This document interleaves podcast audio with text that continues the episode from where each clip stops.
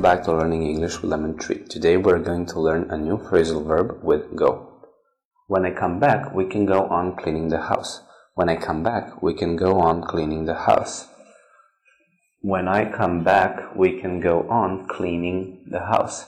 When I come back, we can go on cleaning the house. Go on doing something. Go on doing something. It means to continue doing something. Go on go on, go on doing something. You can also say go on uh, with something or with doing something. Thank you for watching. See you in the next video.